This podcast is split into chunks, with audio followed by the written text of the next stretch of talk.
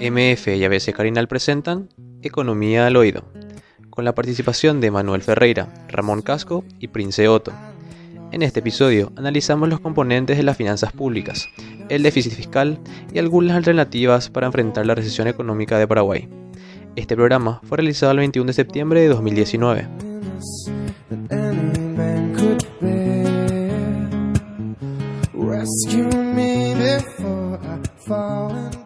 El 2019 ya no alcanza, ¿verdad?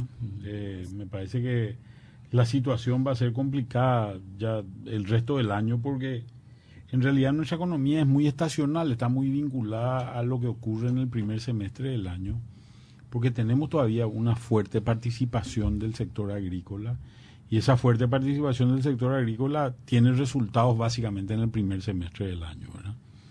Eh, los datos que hay de IMAEP hasta ahora son datos A al mes de, al mes de julio. El mes de julio es anterior al mes de donde, donde aparecen donde aparece todo el problema político, todo el problema del, del juicio político que se le quiere hacer al presidente. Y fue un mes relativamente mejor en el mes de julio todavía no había habido una devaluación argentina, que es una cuestión es una cuestión que generó un impacto obviamente sobre todo en sectores comerciales que fue bastante que fue bastante importante, ¿verdad? Em, ellos habían identificado, digamos, o el IMAEP identifica durante este mes de este mes de julio un pequeño una pequeña suba del orden del 2% cuando se, se excluye a la a la agricultura y a los, eh, a los sectores binacionales, pero yo creo que gran parte de eso se debe haber derrumbado de vuelta en el mes de agosto, eh, donde, se, donde se vieron más complicados. Entonces el rezago que, que, que, muestra este indicador es un rezago que seguramente no se corresponde con la realidad, en, en términos de que el mes de agosto fue un mes muy parado por, por todo el, el debate político que generó, pero creo que también hay otras cosas que son importantes de, de señalar y que, y, que en su momento han, han sido, han sido eh, eh, básicamente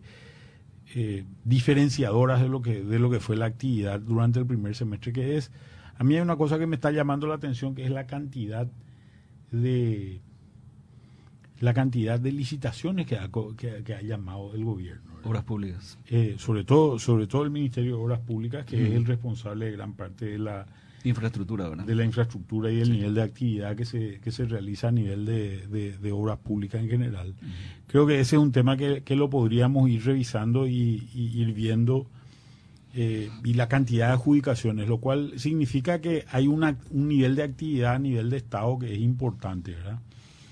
En momentos como este, momentos de, bajos niveles de actividad económica a nivel del sector privado, el Estado juega un rol importante en términos del, gasto público que genera. Y creo que el hecho de que se hayan destacado una serie de cosas a ese nivel me parece que, que, creo que creo que son, son cosas que, que, pueden servir, que pueden, que pueden generar un nivel eh, de un, nivel un nivel de actividad económica que no que no sería igual si es que el Estado no gastase y acá viene a colación un tema que, creo que es un tema que también se anda discutiendo y que es un tema que, que, hay que ver lo que es cuál es el límite del gasto del Estado el límite de gasto del Estado está especificado dentro de la ley de responsabilidad fiscal el déficit. y el con un déficit superior, que no puede ser superior al 1,5% del Producto Interno Bruto. Para que tengamos una idea, más o menos 1,5% del producto es, lo, es, es alrededor de 600 millones de dólares. ¿verdad? Posiblemente este año el Estado tenga que gastar, tenga que llegar a un déficit superior a ese valor. Y para eso hay que entender un poco lo que es también el déficit, ¿verdad? Eh, el déficit es básicamente la diferencia entre ingresos y gastos del Estado. Sí, señor. Eh, en algunos países se excluye, por ejemplo, en, en, en, Paraguay no es tan relevante, pero en otros países se habla de déficit primario y déficit total. ¿verdad? El déficit primario es básicamente ingresos y gastos excluyendo intereses de pago de deuda. ¿verdad? En el caso de Paraguay, como la deuda no es importante, los números de, los números de intereses son relativamente poco relevantes y, y, relativamente poco importantes que de, de, de, tal forma que no que, que realmente no genera una, un cambio un cambio muy muy sustantivo en los números ¿verdad? pero posiblemente eh, cuando nosotros miramos los ingresos del Estado los ingresos del Estado son y acá hay, acá hay una, un tema presupuestario que no es menor de, de tenerlo en cuenta cuando nosotros miramos el presupuesto general de la nación miramos un presupuesto de más o menos 14 mil millones de dólares. Sí. Pero ese presupuesto incorpora todo lo que se llaman entes descentralizados. Sí, señor. ¿Cuáles son los entes descentralizados? Por ejemplo, todas las empresas públicas, las gobernaciones, las municipalidades. Aquellas Entonces, que generan ejemplo, su propio ingreso, ¿verdad?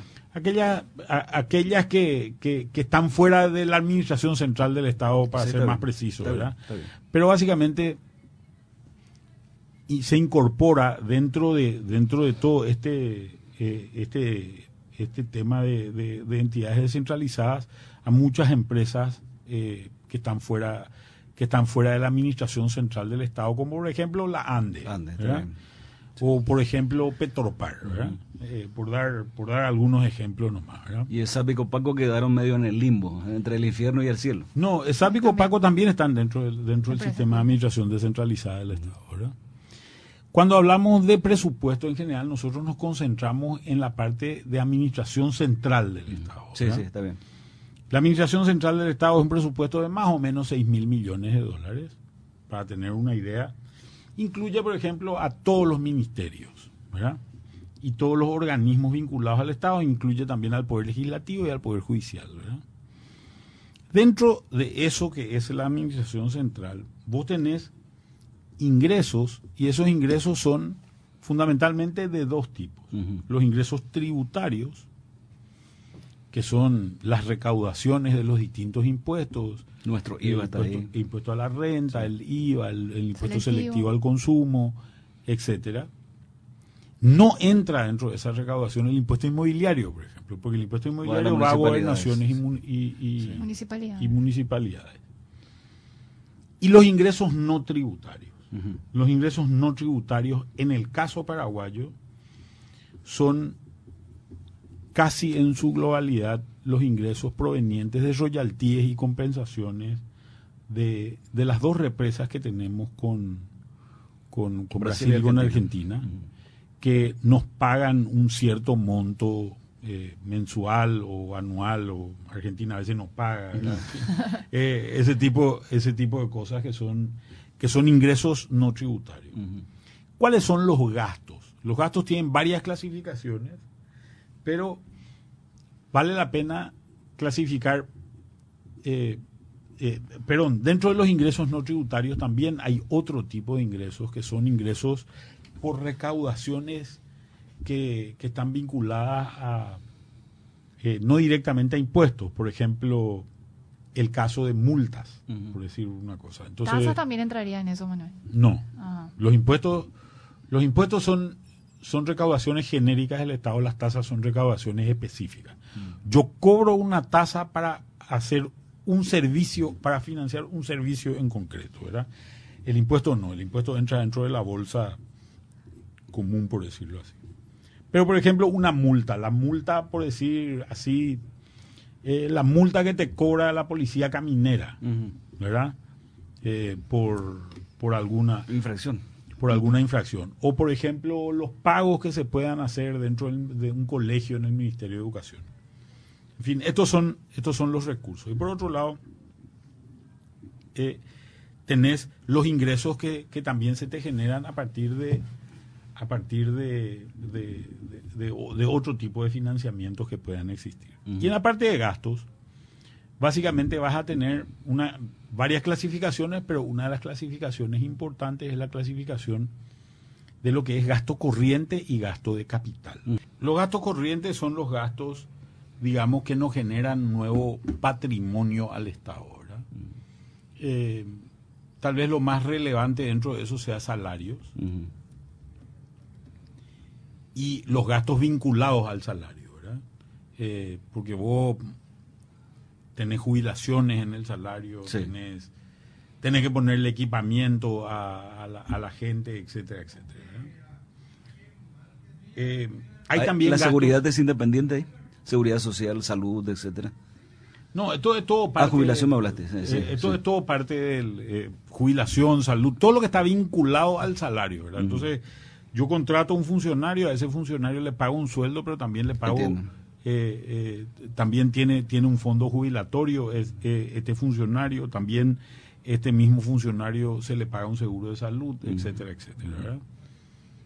Pero también se le pone, se le pone, eh, por decirlo de alguna manera, eh, eh, mobiliario, eh, muchos de ellos necesitan necesitan eh, vehículos para movilizarse, combustibles, etcétera, etcétera. Todo esto forma parte de, de- de lo que es un gasto corriente en, en el Estado. Y después viene, y también hay transferencias, por ejemplo, hay transferencias al, a las entidades descentralizadas o pago, por ejemplo, por servicios sociales.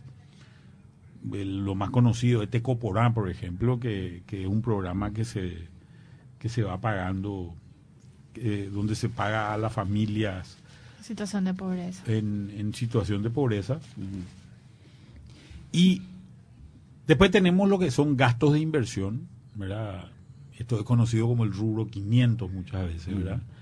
Los gastos de inversión están vinculados fundamentalmente a obra pública, ¿verdad? Todo lo que sea obra pública en el sentido de, de rutas, eh, eh, puentes, eh, etcétera, etcétera. Me- Muchas veces son cosas que son transferidas al sector privado, como en el caso de viviendas, por ejemplo, que son transferidas al sector privado y otro tipo de inversiones. Por ejemplo, pero si hacemos, por ejemplo, una inversión eh, de, de una línea de transmisión eléctrica, entonces no, eso no se va a incluir porque eso está dentro del presupuesto de ANDE. ¿verdad? Sí. Eh, todo esto, todo esto que, que- que estamos viendo eh, es lo que configura la generación de gastos e ingresos. ¿verdad? Muchas veces lo que se hace en gastos de inversión se gasta más de lo que se recauda. Mm. ¿verdad? Cuando vos gastas más de lo que recaudas, de alguna manera tenés que buscar la forma de financiar ese Claro. gasto extraordinario. ¿verdad? Normalmente esto se gasta, y, y hasta acá no- en economía se le dice, o en el manejo se le dice la línea, que es la línea que te determina tu nivel de, de- de déficit o superávit. Por debajo de eso va a venir la deuda. ¿verdad?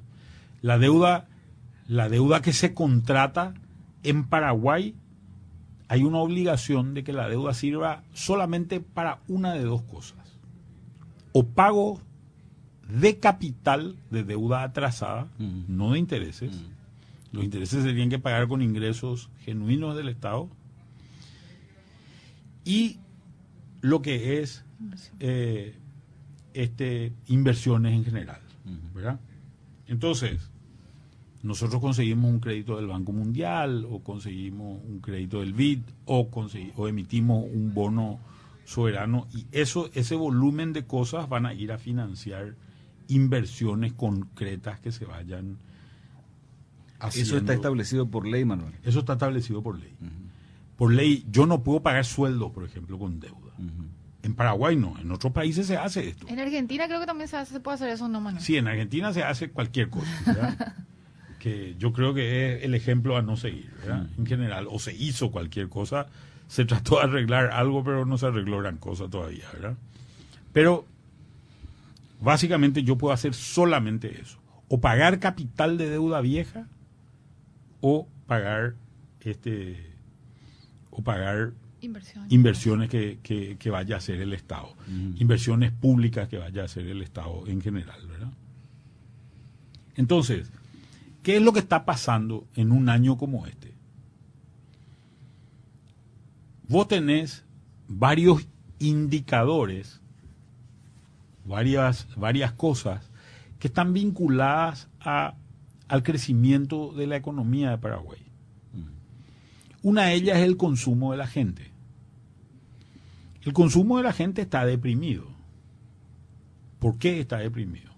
Por varias razones. Una de las razones es, por ejemplo, que para los argentinos y brasileños en un momento dado, Paraguay estuvo barato.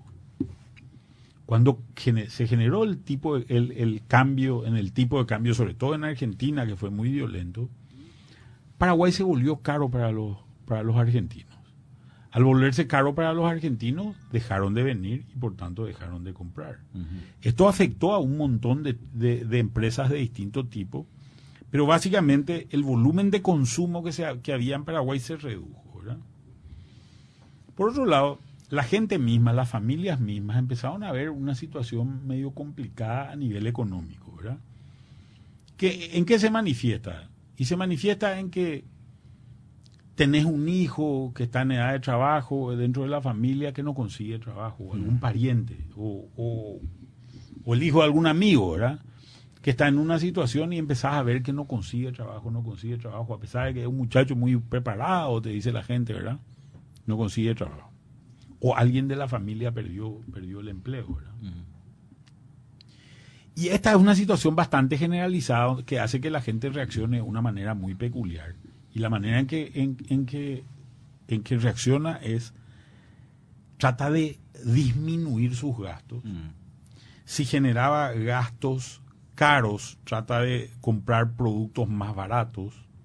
En muchos casos, esos, eh, esos productos más baratos en Paraguay, donde no existe control de fronteras, son productos de contrabando. Mm. Entonces yo me voy a comprar eh, aceite del otro lado del, de la frontera, porque del otro lado de la frontera es más barato. Entonces, estos ahorros que, que se generan reducen el nivel de consumo todavía más, porque encima una parte del consumo no se hace en Paraguay, sino se hace fuera de Paraguay. Esto es lo que le pasa a, la, a las familias. ¿Qué le pasa a las empresas? Las empresas empiezan a ver que venden menos. Claro o empiezan a ver que su mercadería se estoquea en su galpón, ¿verdad? Obviamente es consecuencia de vender menos, ¿verdad? Entonces yo compré X producto y ese producto que compré lo puedo vender mucho menos que antes. Este, esta falta de venta de productos hace que si yo tenía algún plan de ampliar mi local, eh, de ampliar mi galpón, lo congelo. de, de extender esto, digo, no, acá las cosas no están bien. Mejor lo que hago es espero y también freno el gasto. Mm. Es decir, comienzo a hacer ajustes en mi plantel de personal. No, no. En primer lugar, lo primero que haces es no invertir. Mm. ¿Verdad? Esa inversión también, esa inversión también se corta a nivel de familias. Si vos pensabas ampliar tu casa, hacer un cuarto más en tu casa, no lo vas a hacer. Así es. Y vas a esperar porque vas a estar restringido en eso, ¿verdad? Entonces, tenemos dos eventos ya que impactan. Por otro lado, en el caso, empezamos a mirar nuestro vínculo con el mundo. Y nuestro vínculo con el mundo, en el caso de Paraguay, por ejemplo, está muy relacionado a lo que hacemos en el sector agropecuario en general, porque 80% prácticamente de lo que se exporta es del sector agropecuario. Y empezamos a ver que por razones externas en general, el precio está más bajo y encima viene una sequía, ¿verdad? Se hace que la cantidad de producto que haya sea menor. Entonces vendes menos a un precio más bajo y obviamente eso reduce tus exportaciones. Y por otro lado, como las empresas importadoras todavía tienen mercadería estoqueada en su galpón, no compran o compran menos producto, producto importado en general.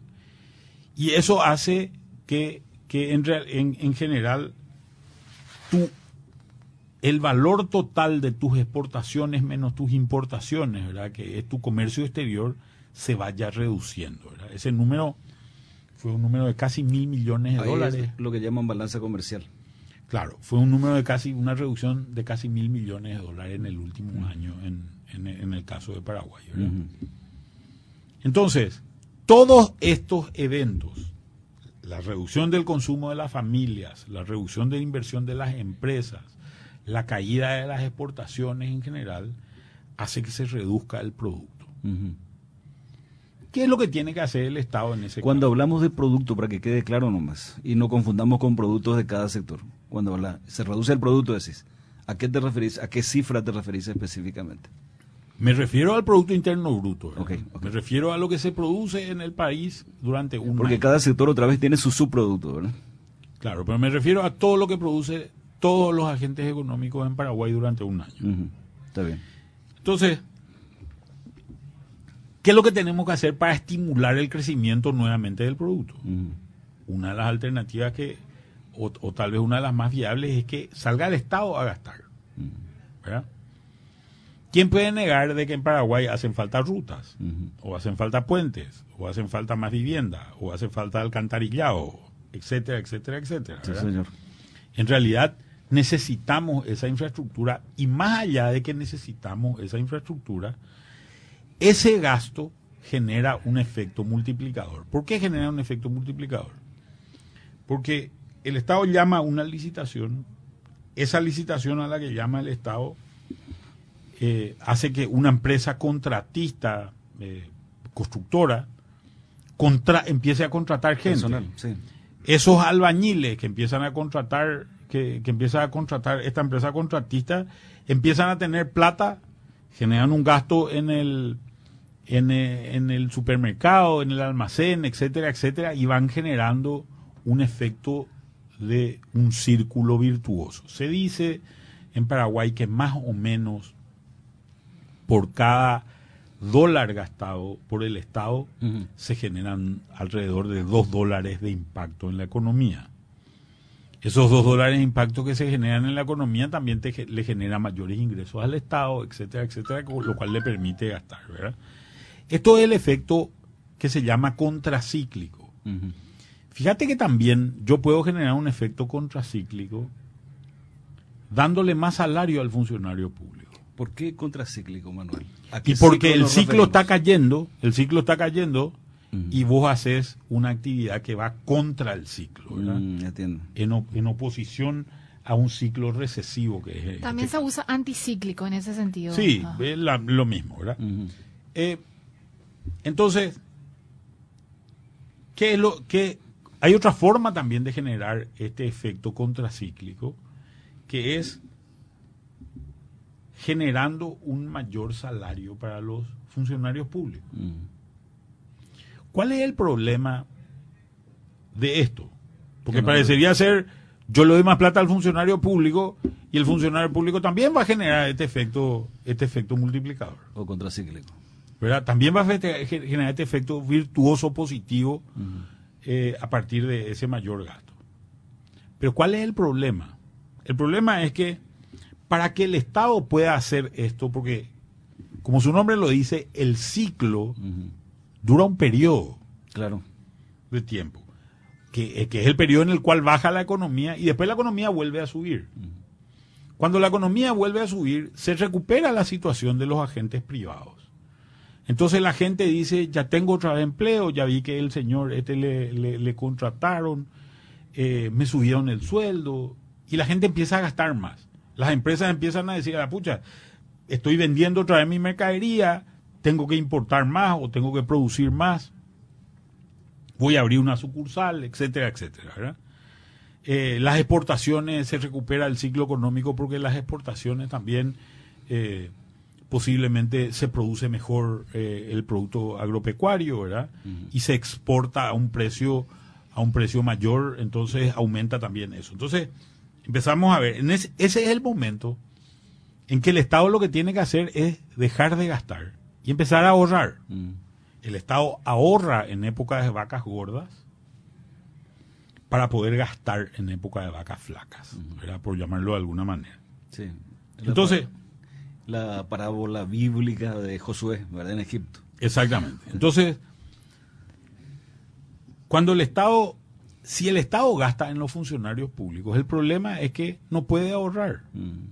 ¿Por qué no puede ahorrar? Porque en realidad lo que hizo fue a una persona que ganaba 2 millones de guaraníes pasó a pagarle 3 millones de guaraníes, digo un número Sí, cualquiera, está bien. ¿verdad? 50%. Mm. Y esa persona tiene derecho a tener 3 millones de guaraníes, porque tiene derechos laborales. Entonces vos decís, bueno, este es el momento de ahorrar, te voy a sacar otra vez los un millón de guaraníes que te di. Eso no, eso va en contra de las leyes laborales en general. Sí, sí, y no sí. se puede recortar ese salario. No se puede recortar ese salario. Entonces, ten- esta reducción no es, no es factible. ¿Verdad? No es factible. Entonces, sin embargo, vos podés decir el día de mañana, no voy a hacer dos rutas, voy a hacer una nomás. Mm. ¿Verdad? Eso sí podés hacer porque en realidad vos no tenés compromisos con nadie, más que decir, yo no llamo nomás a licitación para esta ruta, voy a postergar para el año que viene, que es cuando voy a tener recursos de esta segunda ruta, por llamarlo de alguna manera. Entonces, esta es una visión muy global, digamos, de, de- de- de lo que es la crisis o de lo que es la situación de recesión en una economía Y las medidas contra la crisis. y, y de, y de cómo debería actuar el Estado en términos de gestión anticíclica o gestión contracíclica eh, en general. Ahora, yendo a, a- a temas, a temas muy puntuales. ¿cómo impacta esta ley de responsabilidad fiscal? La ley de responsabilidad fiscal básicamente dice, vos no podés gastar más del 1,5%. O 600 sea, millones de dólares. digo. 600 millones de dólares. Pero ese 600 millones de dólares es el déficit, es el resultado de la resta de eh, Ingreso menos gastos. ingresos menos gastos. Ujú. ¿verdad? ¿Qué es lo que pasa en un año malo también? Te bajan los ingresos. Claro que te bajan. Te bajan los ingresos. Y los gastos se mantienen medianamente igual. Entonces, obviamente, llegas más rápido al déficit. ¿verdad? Existe un mecanismo dentro de la ley de responsabilidad fiscal donde el Poder Ejecutivo puede solicitar al Poder Legislativo extender el, el déficit máximo. Extender el déficit máximo hasta 3%, dice la ley. No quiere decir que vos lo extiendas a 3%. Entiendo. Hasta. Hasta, te puede ir a 2 si querés, Sí. ¿verdad? O te puede ir a 2,1. ¿Qué sé yo? Sí, ¿Cuál, sí, Es el, Claro. ¿Cuál es el número al cual te podés ir? ¿verdad? Es posible que haya una solicitud este año Se comentó. Y fuerte. de, de que eso ocurra. ¿Por qué debería ocurrir en este año una solicitud de esa índole? Porque si nosotros no pidiésemos esa ampliación, o, o si, si el, el Paraguay, el Poder Ejecutivo no pidiese esa ampliación, entonces se podría quedar en 600 millones. Eso significa que los meses de, posiblemente de noviembre y de diciembre se tenga que parar toda la obra pública. No desembolsar nada Ujú. y no hacer ningún llamado a licitación. Entonces, este impacto de la obra pública del que hablábamos anteriormente, al cual tenemos que sumarle el impacto de que cuando la gente ve que el Estado está gastando, también empieza a pensar en ciertas cosas, ¿verdad? Eh, cuando vos ves que, por ejemplo, una ruta se está asfaltando, Y tenía un proyecto de invertir en una chacra ahí al lado de esa ruta, lo hago. claro, o decís voy a poner un el silo, espaldarazo de la inversión del Estado. Exactamente. Sí. Entonces la, la, la inversión privada va atrás, digamos, por llamarlo de alguna manera, también de la inversión pública. Entonces, eh, ese tipo de cosas se pierden cuando no se hace inversión pública, ¿verdad? Y esto es muy importante en un momento de recuperación, porque una de las cosas que hay que recuperar es, es la fe que la gente le pueda tener a sí misma. ¿verdad? Se pueda tener a sí misma, ¿verdad? Eh, si yo creo que un proyecto me va a ir bien. Obviamente hay otras variables más, más, más, más también... eh, Prosaicas, por decirlo de alguna manera. Claro, o, no o- tan psí- psíquica o, sí- o psicológica. o- tan cuantitativa, Sí. más cuantitativa por llamarlo de alguna manera, como por ejemplo, si la tasa de interés más baja, es más probable que yo quiera invertir, ¿verdad? Eh, que si la tasa de interés es alta, ¿verdad? Entonces, creo que esto, por, por esta razón es importante que el Estado en un momento de estos gastes, y posiblemente yo veo con, con buenos ojos, que el Estado pida esta ampliación para este año y posiblemente también para el año que viene. Bien, eh, Manuel, vos señalabas claramente por qué o cuáles son las razones que apuntalan la necesidad de pedir una ampliación de esta especie de franja del déficit fiscal. Es decir, el déficit fiscal es del 1,5% del monto del Producto Interno Bruto. Calculábamos en 600 millones de dólares aproximadamente. Y el, el comentario generalizado incluso de gente del gobierno es que quieren ampliarlo hasta el 3%. No, hasta el 2%. Yo lo que escuché hasta el 2. Hasta el 3%, decían, hasta el 3%. Yo, yo escuché hasta el 2, pero bueno. Sí, decían hasta el 13. De todas maneras, vos decías, si es que no se hace eso, y decía, está bien que lo hagan y que inclusive lo hagan para el año que viene. Por ejemplo, en noviembre y diciembre, si no lo hacen, si no amplían esa franja, podríamos tener un parate de las obras públicas, por ejemplo. Sí.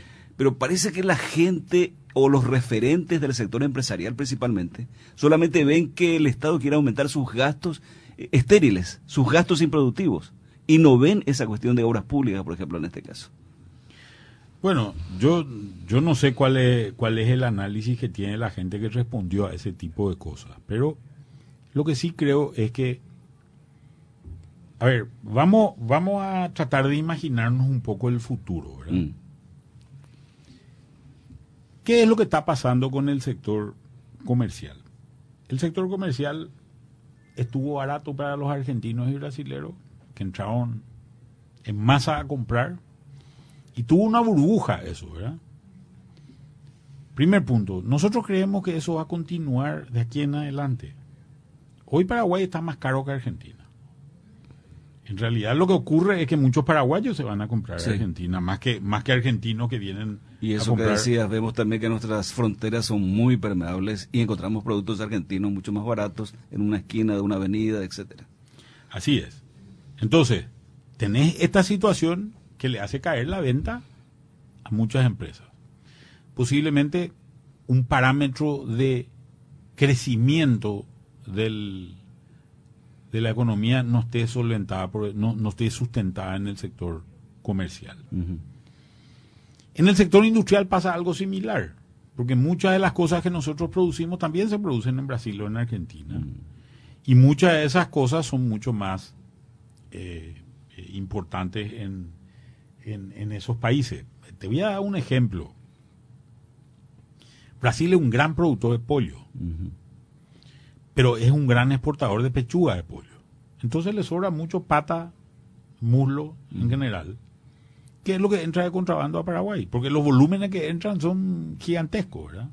Y eso representa un 10, un 15% de, del consumo eh, de, la producción de pollo local, ¿verdad? Mm. Y esto es porque es un país más grande nomás, ¿verdad? Eh, voy a dar otro ejemplo. Eh, hay empresas muy grandes, Gerdau, por ejemplo, una empresa, una empresa, una acería alemana instalada en el Brasil, que te tira el 0,5% de la producción de varillas en Paraguay y te inunda el mercado. ¿verdad? Mm, es cierto. Y eso puede entrar legal o ilegalmente muchas veces, ¿verdad? Entonces, este tipo de cosas es por, por el propio tamaño de la economía paraguaya, es una, es una situación en la que nosotros vivimos permanentemente. Entonces, tampoco creo que sea el sector industrial uno de los sectores que genere el incremento posiblemente gran parte de, un potencial crecimiento pueda venir de la mano de una buena producción agrícola. Para que la producción agrícola sea buena tiene que llover bien. Y lo que estamos viendo es que no está lloviendo bien. Hay mucha sequía, pero están pronosticando un tiempo lluvioso. ¿eh? Sí, pero que llegue. Están pronosticando, ¿verdad? Eh, por eso pronóstico. Es casi como que vos te vayas a pronosticar que va a ganar en la ruleta, ¿verdad? Eh, eh, Hay cierta diferencia, Manuel. entonces, es una situación, es una situación medio compleja, pero tenemos esa dependencia, ¿verdad? Mm. Tenemos esa dependencia de que llueva bien. El 5 de septiembre se lanzó la campaña, la campaña agrícola. Y todavía creo que hay 2% de avance en la siembra, ¿verdad? Mm. O sea, es muy poco. Y se habla también de que posiblemente llueva bien durante este fin de año o estos meses que le quedan al año, pero el mes de enero normalmente es un mes con problemas, un mes seco, un mes eh, es un mes donde, do- donde hace mucho calor. Sí. Entonces la cantidad de humedad del suelo normalmente se desperdicia. Yo estuve viendo unos mapas de suelo y esos mapas de suelo hablan de mucha, de, de- de- de muy poca humedad en el suelo en, en gran parte de los departamentos de Canindeyú, Alto Paraná y Tapúa, que son los principales productores agrícolas del país, ¿verdad? Entonces, ¿qué pasa si nos viene de vuelta una sequía? Mm. Esto es algo que no podemos pronosticar. No podemos pronosticar por lo menos, no con, no con, con 100% de probabilidad de, de ocurrencia, ¿verdad? Ujú. Pero tenemos que tener un plan B, una alternativa. Claro. ¿Y qué pasa si es que nosotros decidimos cortar toda la obra pública? El consumo sigue deprimido, la inversión va a seguir deprimida, las exportaciones netas van a seguir deprimidas. El único que puede recuperar el gasto es el gobierno, es el gasto del gobierno, el gasto del Estado. ¿verdad? Entonces a mí me parece demasiado arriesgado y demasiado irresponsable sería por parte de las autoridades económicas paraguayas no, no hacer una solicitud donde vos digas realmente puedo llegar a necesitar esto, ¿verdad? Puedo llegar a necesitar esto y tener esta carta para jugarla. Si por alguna de esas razones realmente llueve bien, fíjate que si llueve bien, también hay otro evento que ocurre que es se cargan más los lagos de las represas y al cargarse más los lagos de las represas se produce más energía, al producirse más energía entran más royalties y entran eh, más compensaciones para el Estado. O sea, el Estado también va a recaudar más en esto que decía anteriormente, que es el ingreso no tributario del Estado, ¿verdad? O sea, pero no hay ninguna garantía de eso. Entonces vos tenés que tener un seguro y una cobertura. Y ese seguro y esa cobertura es poder decir, bueno, perfecto, voy a financiar por este periodo, no para siempre, exclusivamente para este periodo, un monto un poco más grande de obra pública, porque esa obra pública me va a generar este efecto de virtuoso, digamos, positivo dentro de la economía, esta espiral hacia arriba que me va y me va a generar este efecto multiplicador. Creo yo que es un tema que, que es básicamente una responsabilidad del Estado y de los gobernantes que hoy están a cargo del Estado, de- del Estado paraguayo, tener esta carta en la manga. Mm. Porque si no tenemos esta carta en la manga y un evento de mucho azar como es la lluvia o la temperatura o el clima, mucho más en estas condiciones, se va a volver mucho más complicado y mucho más, eh, o se puede volver mucho más complicado y mucho más dramático de lo que ya es. Sobre todo teniendo en cuenta que también estamos en una situación internacional que es muy complicada. Mm, Entiendo. Yo incluso creo que el Estado podría avanzar hacia ciertas cosas más importantes. ¿verdad? A mí me parece, me parece muy importante, por ejemplo, empezar a plantearnos cómo nosotros vamos a encarar la economía de Paraguay en un entorno que ha cambiado muchísimo en los últimos años. Nos referimos a Brasil y Argentina fundamentalmente. A todo. A todo el mundo yo me refiero. Entiendo. Y te voy a empezar a decir las Incluso cosas. la confrontación chino-norteamericano en el terreno comercial. La, confrontación chino-norteamericana. Vos mirás el precio de la soja, el principal producto de exportación de Sí. Paraguay. Y varía con cada tweet que lanza Donald Trump. Qué bárbaro. Los valores de las acciones en, lo- en- en los, en los grandes mercados varían con, suben o bajan con cada tweet que saca Donald Trump. ¿Será que ese señor es consciente de ese poder, Manuel? Yo, yo creo que se da cuenta él de- de- de- de- del impacto que tiene, ¿verdad? Porque dice, voy a subir la el, voy a subir el, el, los aranceles a China y eso afecta a, a un montón de empresas que dicen, a la pucha, si yo pensaba hacer esta inversión, voy a parar nomás esta inversión, voy a hacer esto otro, bla, bla, bla. Bueno, Esta es una situación que está. Si vos te pones a fijar y comparamos las empresas americanas con las empresas europeas, nos vamos a encontrar con diferencias fundamentales. ¿Cuáles son las empresas americanas? Estas grandes empresas como Facebook o Amazon o, o Apple o, en fin, o Google. Son empresas que ¿qué es lo que venden? Venden un servicio, pero basado en una inversión que es relativamente pequeña. Relativamente pequeña para la cantidad de volumen que genera. O sea, ¿qué es lo que tiene Facebook? Un montón de computadoras.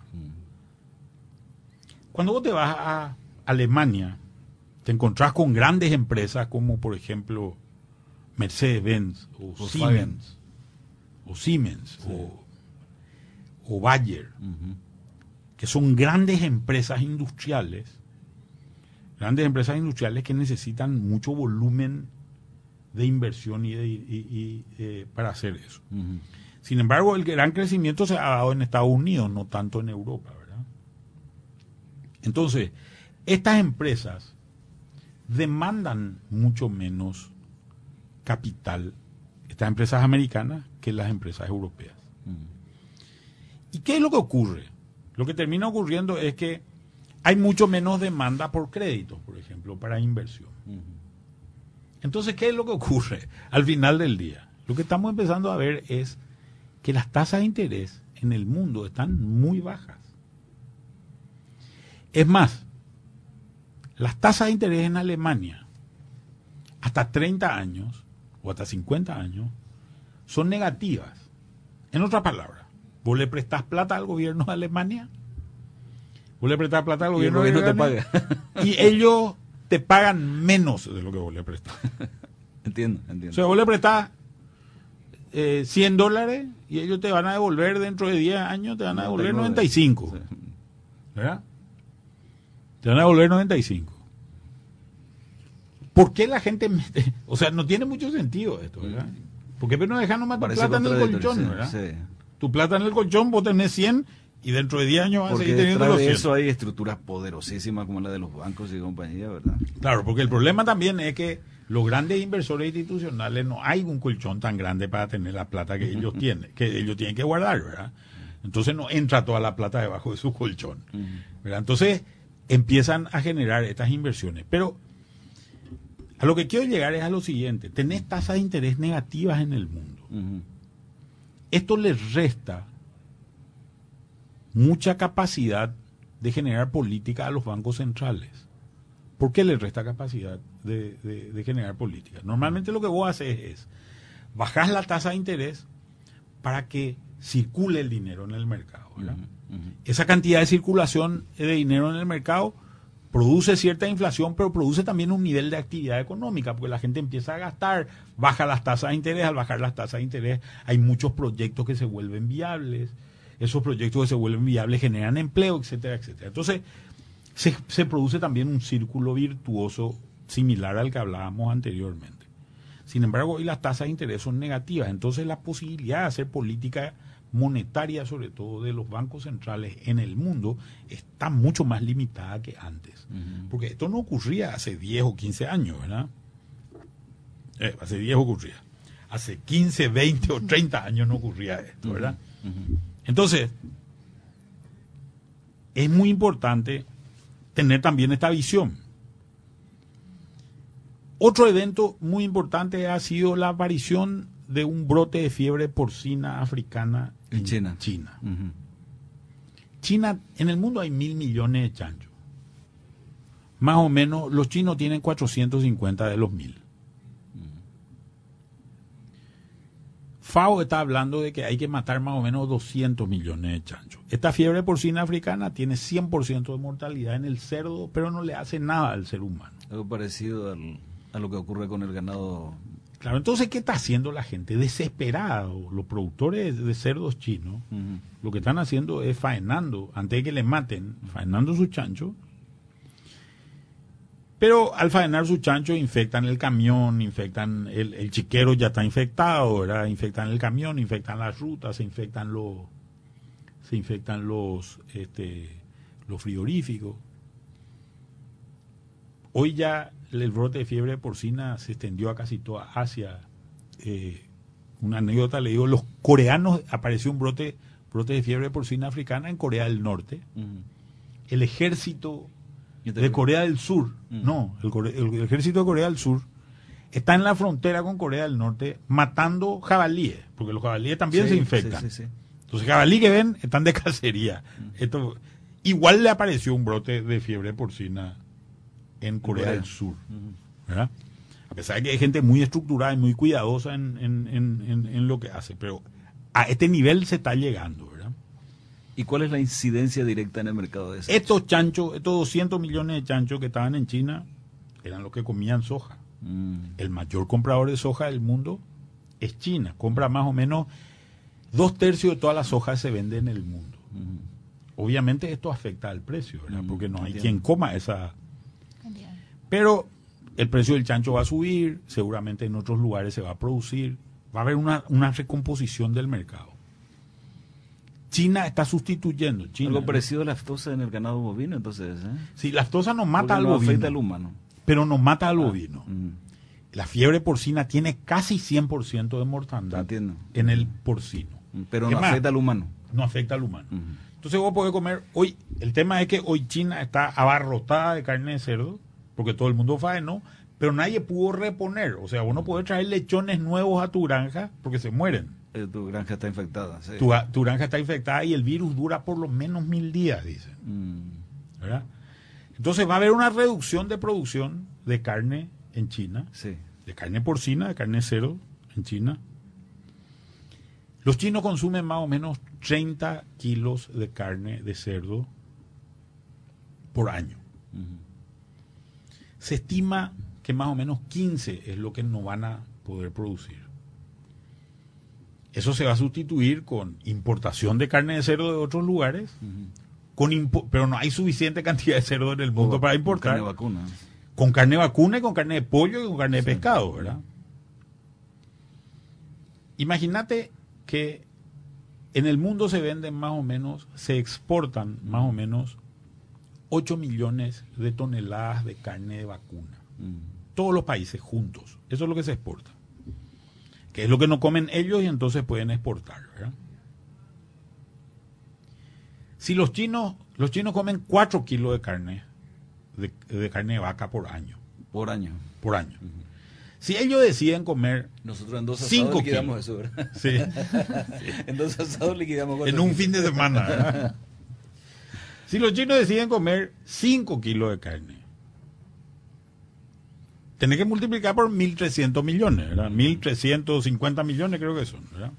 Que son 1.350.000 toneladas. Si vos haces 1.350.000 toneladas, es más o menos un incremento, y voy a hacer el número porque no sé cómo hacer o si no, 1.350 sobre eh, la- las 8 millones, es un 17% de incremento de la venta mundial. No hay esta cantidad de carne. Y hay gente que está hablando de que en realidad lo que van a necesitar no es un kilo más, sino 2,6 kilos. Entonces, 2.6 kilos más por eh, un millón trescientos mil, mil trescientos millones de chinos, son tres millones trescientos ochenta mil toneladas nuevas. Sobre las 8 millones que hay, es un 42% de demanda. Esto no hay en el mundo. No hay. ¿Qué quiere decir eso? ¿Qué impacto tiene? Que va a subir el precio, ¿verdad? De la carne vacuna en este caso y de la carne de pescado y de la carne de, de la pollo. carne de pollo, de la carne de cerdo, todo va a subir el precio. Posiblemente los mercados de soja no sean, no sean los chinos, sino se vuelva a Brasil, se vuelva a Argentina, otros mercados. Nosotros podríamos proveer, Paraguay produce más o menos unos 600, unas 600 mil toneladas de carne bovina por año. exportable o su producción total? No, y bruta. consume más o menos la mitad. Consume más o menos la mitad y la otra mitad exporta. ujú. Números más, números menos, ¿verdad? Eh, podemos ver después del corte el número, el número preciso. Pero nosotros podríamos proveer de estas 1.300.000 toneladas más, por lo menos 300.000 toneladas. Lo está haciendo Uruguay. Uruguay dejó de venderle carne a Rusia, porque Rusia paga 4.000 y se dio la vuelta y le empezó a vender a China, que paga 6.000. ¿Cuál es nuestro problema? Que nosotros no le No podemos tenemos vender a China. relación diplomática. Nosotros al no tener relación diplomática, los estados no se reconocen. Mm, Así es. Al no reconocerse los estados, el problema que tenemos es que un certificado sanitario emitido por Senaxa o por Senave para el caso de la No soja tiene valor para China. O la institución similar. no tiene valor. Entonces no le, no le reconoce. ¿Qué es lo que está pasando? Nosotros estamos dejando de ganar, perdiendo y poniendo en riesgo nuestro crecimiento por relaciones con Taiwán hoy, ¿verdad? Por relaciones con Taiwán, pero no tenemos relaciones con el principal comprador de los productos que producimos hoy. Esta podría ser, por ejemplo, otra actitud que podría ser responsable por parte del gobierno y decir, nosotros necesitamos, necesitamos eh, Este mercado. el mercado estos mercados.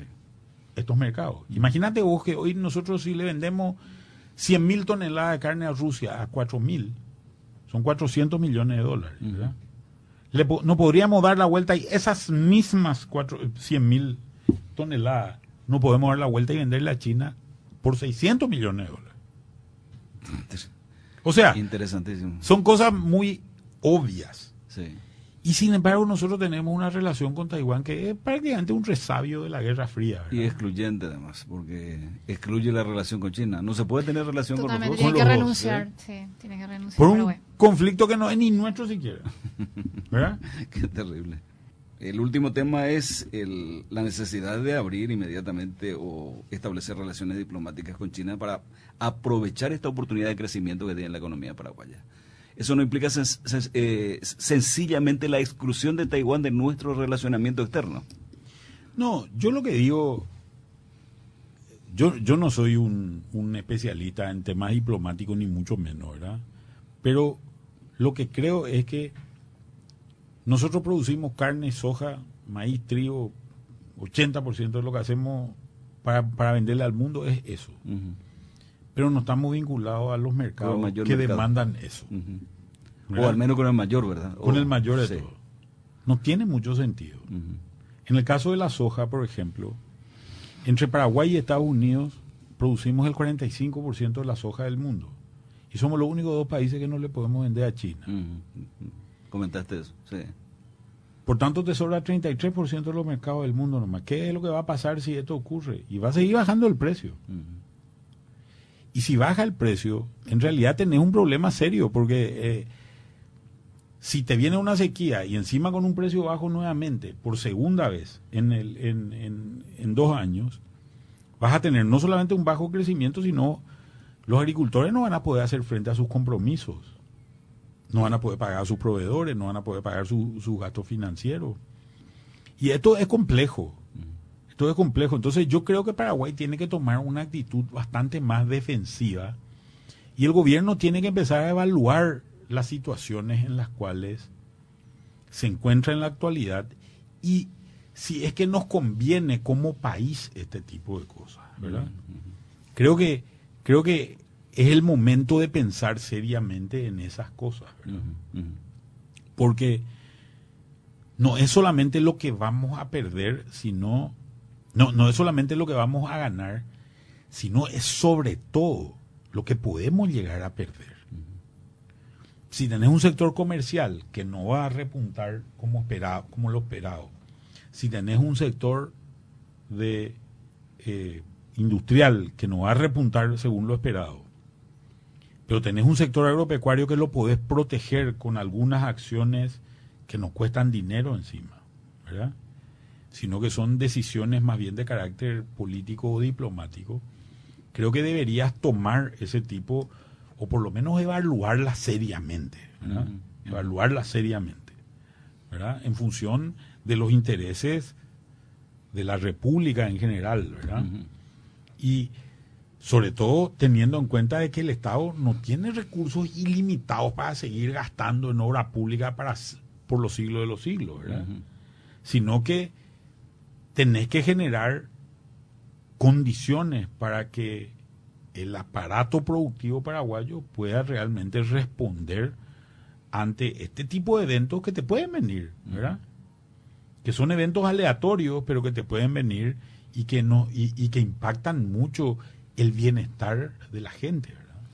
La otra conclusión, al menos la mía, Manuel, a la que llegamos eh, en materia de medidas contracíclicas, es la necesidad de que efectivamente se plantee la ampliación de este déficit o de este índice del déficit, del déficit fiscal, porque puede sobrevenir un parate, por ejemplo, en las obras públicas. El elemento que yo le adiciono acá es que esta suerte de reacción en contra que hubo de parte del sector empresarial principalmente y de muchos que leen los medios de comunicación, ¿verdad? Es que no hay confianza en el gobierno. A lo mejor teóricamente está bien lo que planteas, a lo mejor muchos lo comprenden, pero el elemento confianza en el gobierno no existe. Sí, esa es una cuestión muy, muy general, ¿verdad? eh, Está entendible, ¿verdad? Eh, muy, y, y, es, y, es, totalmente comprensible, ¿verdad? Yo, yo, yo creo que también en muchos sectores no hay, yo no tengo confianza tampoco en el gobierno, uh -huh. y de que tenemos que reducir gastos que son innecesarios, etcétera, etcétera, es una realidad. Uh -huh. Lo que pasa que esto es como decir, eh, lo ideal para apagar el incendio pues sería la manguera de los bomberos, pero vos tenés tu manguera de goma, esa que usás para regar el pasto, ¿verdad? Uh -huh. Y decir, no, no, esta no es lo ideal, no la voy a usar, uh -huh. ¿verdad? Y tu casa se quema mientras tanto, ¿verdad? Entiendo. entiendo. Entonces, lo perfecto es enemigo de lo bueno muchas veces, ¿verdad? Uh -huh.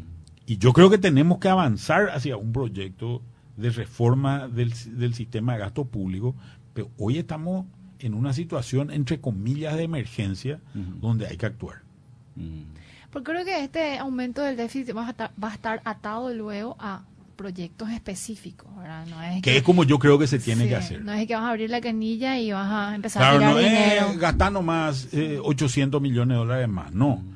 ¿En qué va a gastar los 800 millones de dólares más? Yo creo que el Parlamento tiene la responsabilidad de exigirle al Poder Ejecutivo que le, que le dé el detalle de, de, de, dónde se va a gastar y los proyectos en y qué se va a Ahí gastar. está la otra incógnita de la ecuación. No solamente el Ejecutivo, en el Ejecutivo no confían, no confían tampoco en los parlamentarios. Menos y hay los sobrados ejemplos en ese sentido. Tampoco confían en el Poder Judicial. Entonces, estamos en el horno. Sí, estamos mal. estamos en el horno, sí. Ese es un problema serio, ¿verdad? Mm. Pero es un problema estructural de, de, del país.